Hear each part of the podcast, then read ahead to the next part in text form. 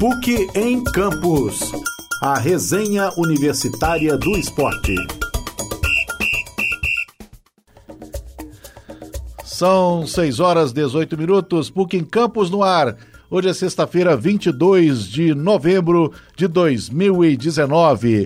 Uma sexta-feira com muitos destaques. O fim de semana promete, mas já começa nesta noite de sexta-feira. Muito boa noite, Marina Velar. Boa noite, Getúlio. Boa noite, ouvintes da Rádio Online. O fim de semana vai ser agitado para o futebol brasileiro e internacional, Getúlio. É, neste sábado, dia 23, acontece a final da Copa Libertadores da América. Um jogão entre Flamengo e River Plate da Argentina. Todos os detalhes sobre essa partida histórica, porque é a primeira final única da Libertadores na história da competição. Você vai saber também sobre a saga dos times mineiros no Brasileirão Série A e Série B, a luta contra o rebaixamento e a busca do acesso pelo América. Esses e outros assuntos fazem parte do PUC em Campos desta sexta-feira, 22 de novembro, que já está começando. Vamos começar pelo América Série B.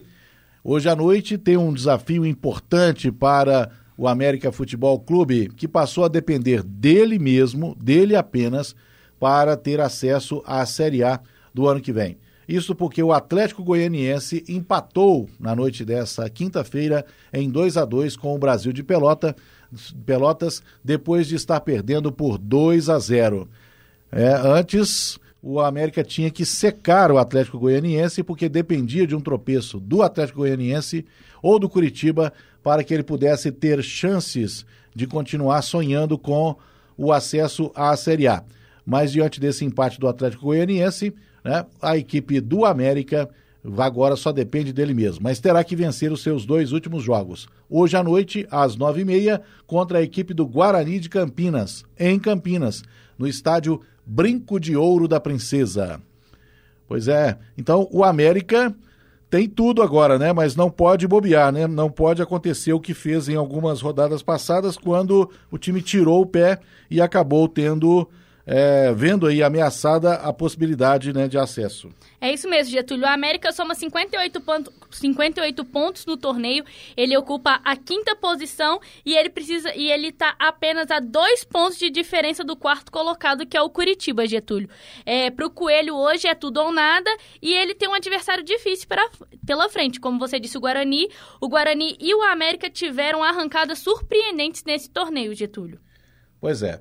E o América, então, ao vencer este jogo, ele consegue ter a mesma pontuação do Atlético Goianiense, que é 61, só que o América passa no número de vitórias, então ele passa a ocupar a posição do Atlético Goianiense. E o Guarani é, é um time que não tem mais pretensões, ele está no meio da tabela, está em 12 lugar, não tem mais pretensões, vai permanecer na Série B em 2020. Portanto, o América pode tirar proveito disso, porque o Guarani ele já não tem chances nem para subir, nem para cair. Portanto, é um time que está numa situação neutra, faltando duas rodadas para a, para a competição terminar. Pois é, então, todos os esforços para a torcida do América nesta noite de sexta-feira, às nove e meia, no Brinco de Ouro da Princesa, em Campinas. Pois é, Marina. Mais uma semana aí de muita expectativa, Cruzeiro e Atlético, e agora faltam cinco rodadas para terminar a Série A. Vamos começar falando então do Atlético? Vamos falar da semana do Atlético. Getúlio, o Atlético ele tem um adversário pela, pela frente, né, que é o Atlético Paranaense. Eles se enfrentam neste domingo, às 4 horas da tarde, no Mineirão. O Atlético agora está mandando jogos pelo Mineirão. É o segundo jogo do brasileiro que o Atlético vai fazer lá no Mineirão. E o Atlético precisa da vitória para espantar de vez a chance do rebaixamento, Getúlio. O Atlético ele veio, veio tendo uns tro, tropeços que incomodou a torcida, foi alvo de protestos, e aí agora tudo ou nada para afastar de vez o perigo do rebaixamento, Getúlio. O Atlético que vem de um empate, né, em um a um com a equipe do Fluminense no sábado passado, quando a equipe mineira perdia por 1 a 0 até os descontos. E no apagar das luzes, né, a equipe mineira conseguiu empatar e acabou ajudando o seu maior rival, o Cruzeiro. Né, o Cruzeiro que jogou na segunda-feira contra a equipe do Havaí e precisava da vitória para poder passar Botafogo, Ceará e Fluminense, né? Poder é, distanciar-se é, da zona do rebaixamento e ter mais chances, né? De garantir mais cedo é, a sua é, afastar mais cedo o fantasma do rebaixamento. Mas não foi isso que aconteceu. Daqui a pouco a gente fala do Cruzeiro. Mas o Atlético acabou beneficiando o seu maior rival, mas não adiantou muito, né? Porque o Cruzeiro não fez a parte dele. Então o Atlético vem de um empate contra a equipe do Fluminense e agora tenta a reabilitação contra o Furacão neste domingo às quatro da tarde. E alguns jogadores que estavam servindo as suas seleções, né, as seleções de seus países, estão de volta, né, Marina? É, Getúlio, é, Houve amistosos né, anteriormente, tanto pelas seleções principais quanto pela seleção de base. O Atlético tem a retomada do Guga, que estava servindo a seleção olímpica e já voltou a treinar com a equipe. Por falar em treinar com a equipe, Getúlio, ontem na tarde de quinta-feira o Atlético ele estava fazendo um treino no campo principal da cidade do Galo e apareceu uma presença ilustre lá era um padre. Muitos falaram que esse padre ele estaria dando um curso de batismo para o técnico Wagner Mancini, porém a Arquidiocese de Belo Horizonte hoje emitiu um comunicado falando que o padre não é padre, ele apenas se fantasiou e estava lá e ainda falou que iria rezar para o time, Getúlio. Foi um caso curioso que aconteceu na cidade do Galo esta semana. Então podemos dizer que o Galo caiu no conto do vigário? Exatamente, Getúlio. Literalmente. Pois é. Então, né, um padre à parte aí, a equipe do Atlético se prepara para enfrentar o Furacão no próximo domingo às quatro da tarde no Mineirão. Você falou do Guga, que volta da seleção de base, e voltam também os gringos, né? Volta o Martinez, da seleção paraguaia, volta o Otero, da seleção venezuelana. E volta o Vitor, do departamento médico. O Vitor, ele estava afastado, né? O Cleiton atualmente é o goleiro principal e parece que o Wagner Mancini vai manter. O Vitor fez vários jogos pelo Atlético este ano, mas estava com uma tendinite no joelho esquerdo e ficou afastado por três meses. É, no último jogo contra o Fluminense, ele foi relacionado, ele permaneceu no banco e esse jogo ele também vai ser relacionado para ficar no banco porque o Cleiton vem fazendo boas partidas, Getúlio. Muito bem, vamos falar do Cruzeiro agora. Como dissemos, o Atlético beneficiou o Cruzeiro na rodada passada ao empatar em 1 a 1 com o Fluminense. O Atlético segurou o Fluminense, mas o Cruzeiro não fez mais uma vez a parte dele. Empatou em 0 a 0 no em pleno Mineirão na noite de segunda-feira contra o já rebaixado Havaí, né? Então, o Cruzeiro continua nesta luta, nessa peleja para se livrar do rebaixamento e agora está com a mesma quantidade de pontos que os seus principais adversários, 36 pontos. É a mesma pontuação do Ceará, também a mesma pontuação do Fluminense e do Botafogo.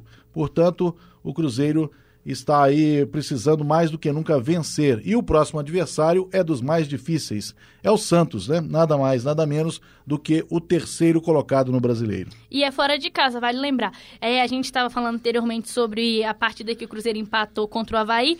O Cruzeiro ele só precisava de uma vitória para respirar ali fora da zona de rebaixamento. A, a última rodada foi completamente favorável para o time celeste todos os times que precisavam empatar ou perder para aliviar o clube ali, para ele ficar do lado de fora. E ele foi no, na segunda-feira e não conseguiu é, o resultado. É, inclusive, esse jogo gerou uma grande polêmica, porque o Thiago Neves, como sempre, ele deu declarações polêmicas. Afinal do jogo, ele, ele sugeriu que existia uma mala branca ali diante do clube do Havaí, porque eles saíram comemorando um empate, sendo que eles já estão rebaixados. É, também houve declarações de outros jornalistas da Rádio 98 falando sobre o Fluminense. A equipe do Fluminense emitiu uma nota repudiando o ato do radialista da 98 e esse jogo do Cruzeiro gerou polêmicas do lado de fora também, Getúlio. A torcida do Cruzeiro ela não gostou do resultado,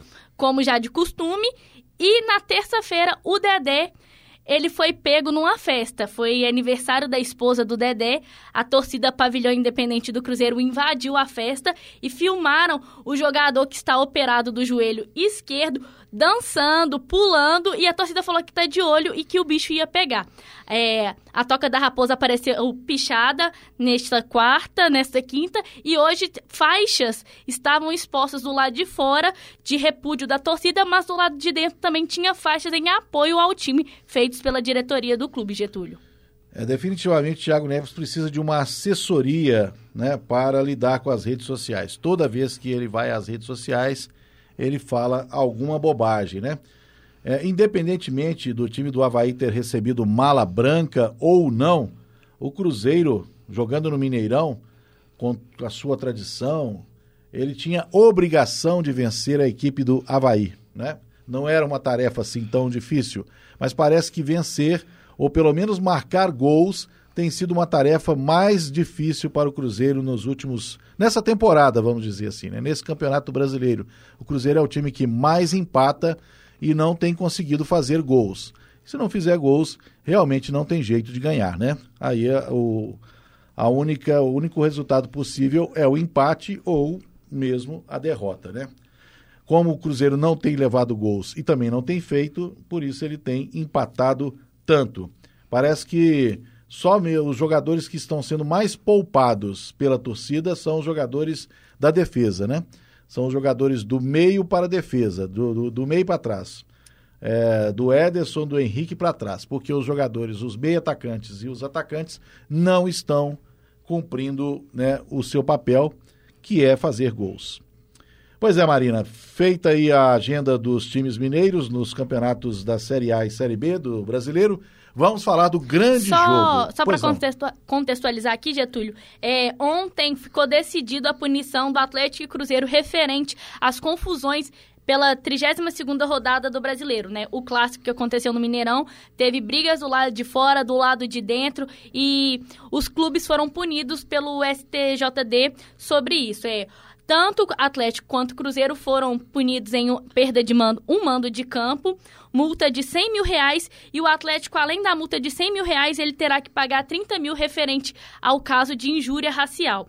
É, todos os clubes disseram que irão recorrer da decisão e o Atlético falou que essa multa sobre a, o caso de injúria racial, ele irá cobrar dos torcedores que já foram identificados. São dois irmãos que, que fizeram o ato de raci injúria racial com segurança da Minas Arena, o Atlético falou que vai cobrar do bolso dele essa multa aí, Getúlio. Pois é, é, esse jogo aconteceu no dia 10 né, e continua tendo repercussões e ontem a repercussão foi no tribunal. As duas equipes saíram punidas né, em função das confusões que ocorreram, principalmente após o jogo, né, principalmente após o final do clássico que terminou em 0 a 0. Pois muito bem, depois de falar de Cruzeiro, Atlético, América, vamos falar do grande jogo, a grande expectativa para este sábado. 5 da tarde em Lima, no Equador, 5 da tarde, horário de Brasília, é, no Lima, em Lima, no Equador, em Lima, no Peru. É, grande final entre Flamengo e River Plate. A final que vai finalmente né, efetivar um verso da canção é, do Chico Buarque, que ele canta com a Gal Costa, em que fala-se: Eu quero ver Flamengo e River Plate. Pois é, então o mundo inteiro, principalmente os sul-americanos, vão ver neste sábado Flamengo e River Plate decidir a Copa Libertadores de 2019, Marina. É, Getúlio, o jogo inicial, é, como você ressaltou anteriormente, a final será a primeira da história da Libertadores a ser única, né? É, no primeiro momento, essa final ia ser, acontecer no Chile, mas como está acontecendo protesto, a final foi transferida para Lima, no Peru. Muitos torcedores do Flamengo reclamaram dessa mudança por questões de passagem comprada, mas tudo se acertaram.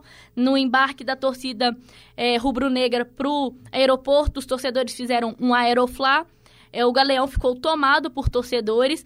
Foi literalmente uma é, levar o time ao, é, ao aeroporto, em sinônimo de apoio àqueles que não vão poder estar no estádio. E Getúlio, a, a, recepção, a ida dos jogadores argentinos para Lima não foi tão, é, tão calorosa como a dos torcedores flamenguistas. Mas vale lembrar que o River esteve na final da Libertadores no ano passado e o Flamengo, após 38 anos, ele retoma uma final de uma Libertadores, né, Getúlio? É, vale falar também que dois jogadores caros estão nesse jogo, o Gabigol pelo Flamengo e um, um jogador argentino que me fugiu o nome, mas eu vou lembrar anterior aqui agora. E um caso curioso desse jogo, Getúlio, é que nesta quarta-feira, três dias antes da final, é, ladrões invadiram o estádio Monumental de Lima e roubaram é, parte do equipamento de comunicação que seria usado pela Comembol. As informações é do canal de TV pela Peru... segurança do estádio, né? Isso. É, o caso foi noticiado pelo canal de TV peruano, a TV Mais. Pois é, então muita expectativa. É, esse jogo está cercado de todo esse mistério, todo esse aparato, porque é a primeira final única Antigamente, né, as finais, antes de.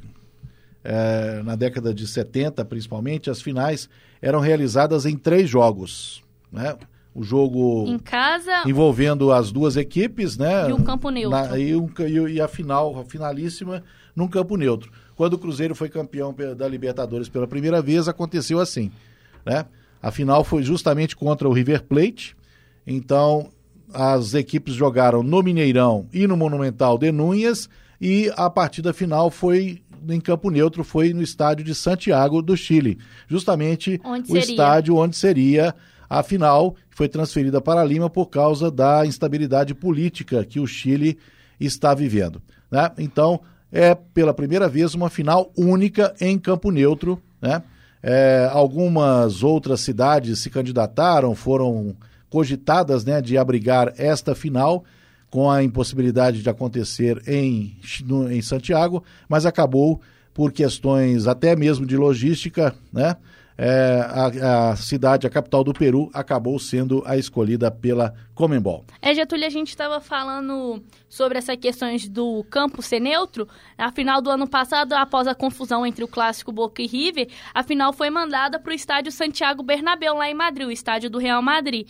Então, o River podemos dizer que ele está mais preparado que o Flamengo, já que ano passado ele viveu essa mesma história, né? A final foi adi... só que no caso do ano passado a final foi adiada por causa da confusão até decidir o estádio e esse ano a Comembol agilizou ali e decidiu mais rápido, não esperou uma confusão maior para realizar a final. Você conseguiu lembrar o nome do jogador argentino? Não, vou pegar aqui. Não é o Prato? Não, não, não é, é o, o Prato. Fernandes? Não, Inácio, eu vou lembrar. Inácio Fernandes? Vou, vou lembrar aqui. Muito bem. Então, estão já é, concentrados né, na capital peruana, tanto a delegação do River Plate quanto a delegação do Flamengo para esse jogo que vai ser transmitido por várias emissoras de TV, né? E nesse, é, nesse sábado às 5 horas da tarde, horário do Brasil. Né? Vale um registro aqui, porque é, é um colega de profissão, né? É o Galvão Bueno, que estava escalado, estava em Lima para a transmissão desse jogo e ele sofreu um infarto, teve que ser submetido né, a um procedimento de cateterismo, colocação de catéter para dilatação é, dos vasos e está em observação. É, muito provavelmente não será ele quem vai fazer a transmissão pela Rede Globo, né? É, Getúlio, é, parece que o Luiz Roberto ele já embarcou para Lima e ele será o narrador oficial. Muitos torcedores aí é, de outros clubes têm um uma superstição com o Galvão Bueno, né? Eles falam que toda vez que o Galvão narra um jogo de um time brasileiro em jogos importantes assim, o time brasileiro não é campeão. Ah, é, que eu me recordo em 2009 entre Cruzeiro e Estudiantes aqui no Mineirão, foi o Galvão que narrou e o Cruzeiro saiu vice-campeão. Em 2013 na Libertadores do Atlético não foi o Galvão que narrou e o Atlético saiu campeão. Então vamos, será que foi um afastamento do Galvão de propósito para não prejudicar o Flamengo ou será que realmente teve esse lance aí dele passar mal? É, brincadeiras à parte, o Galvão ele passou por um cateterismo lá em Lima, mas a esposa dele em nota disse que está tudo bem. O, narrador está de repouso e deve acompanhar o jogo do quarto do hospital, Getúlio. É, não sei se ele estaria preparado assim para grandes emoções ainda, né? Haja coração. Haja coração, porque esse jogo realmente está cercado de muita expectativa. Mesmo quem não é nem River Plate nem Flamengo, né? né? Não é, não é Luana, Luana Pedra, está cercado assim de muita expectativa, de muita adrenalina, né, na véspera. Então vamos acompanhar esse jogo aí de amanhã à tarde, 5 horas, horário de Brasília. E às 9 da noite, né, então amanhã, é, os mineiros têm aí, tem uma saga, né, pela frente nesse fim de semana. Hoje à noite tem América e Guarani. Amanhã, depois do jogo da final da Libertadores, que é às 5 horas, às 9 da noite, tem Santos e Cruzeiro na Vila Belmiro. E domingo, às 4 da tarde, Atlético e Atlético Paranaense. Portanto, um fim de semana de mão cheia, né? É, Getúlio, eu lembrei o nome do jogador, é o Palácios. Ele é avaliado em 20 milhões de euros, cerca de 93 milhões de reais. Com esse nome tinha que ser uma coisa grande, né? É um jovem de 21 anos. Pois é. Então nós encerramos com Palácios esta edição do PUC em Campos dessa sexta-feira, 22 de novembro, prometendo voltar na semana que vem, trazendo aí todas as repercussões, os resultados, né? E na semana que vem nós vamos estar ainda mais próximos das últimas rodadas do Campeonato Brasileiro, portanto, estaremos mais próximos de decisões muito importantes. Marina, prazer estar com você novamente. Marina Velar, eu, Getúlio Nuremberg, os trabalhos técnicos inicialmente de Marcelo Santos e agora na mesa Raíssa de Oliveira e também aqui na supervisão Alexandre Morato. Com a audiência de Luana Pedra e Marina Rui de Almeida, eu me despeço até semana que vem. Boa noite. PUC em Campos. A resenha universitária do esporte. Essa produção é do Lab SG, onde você vem aprender.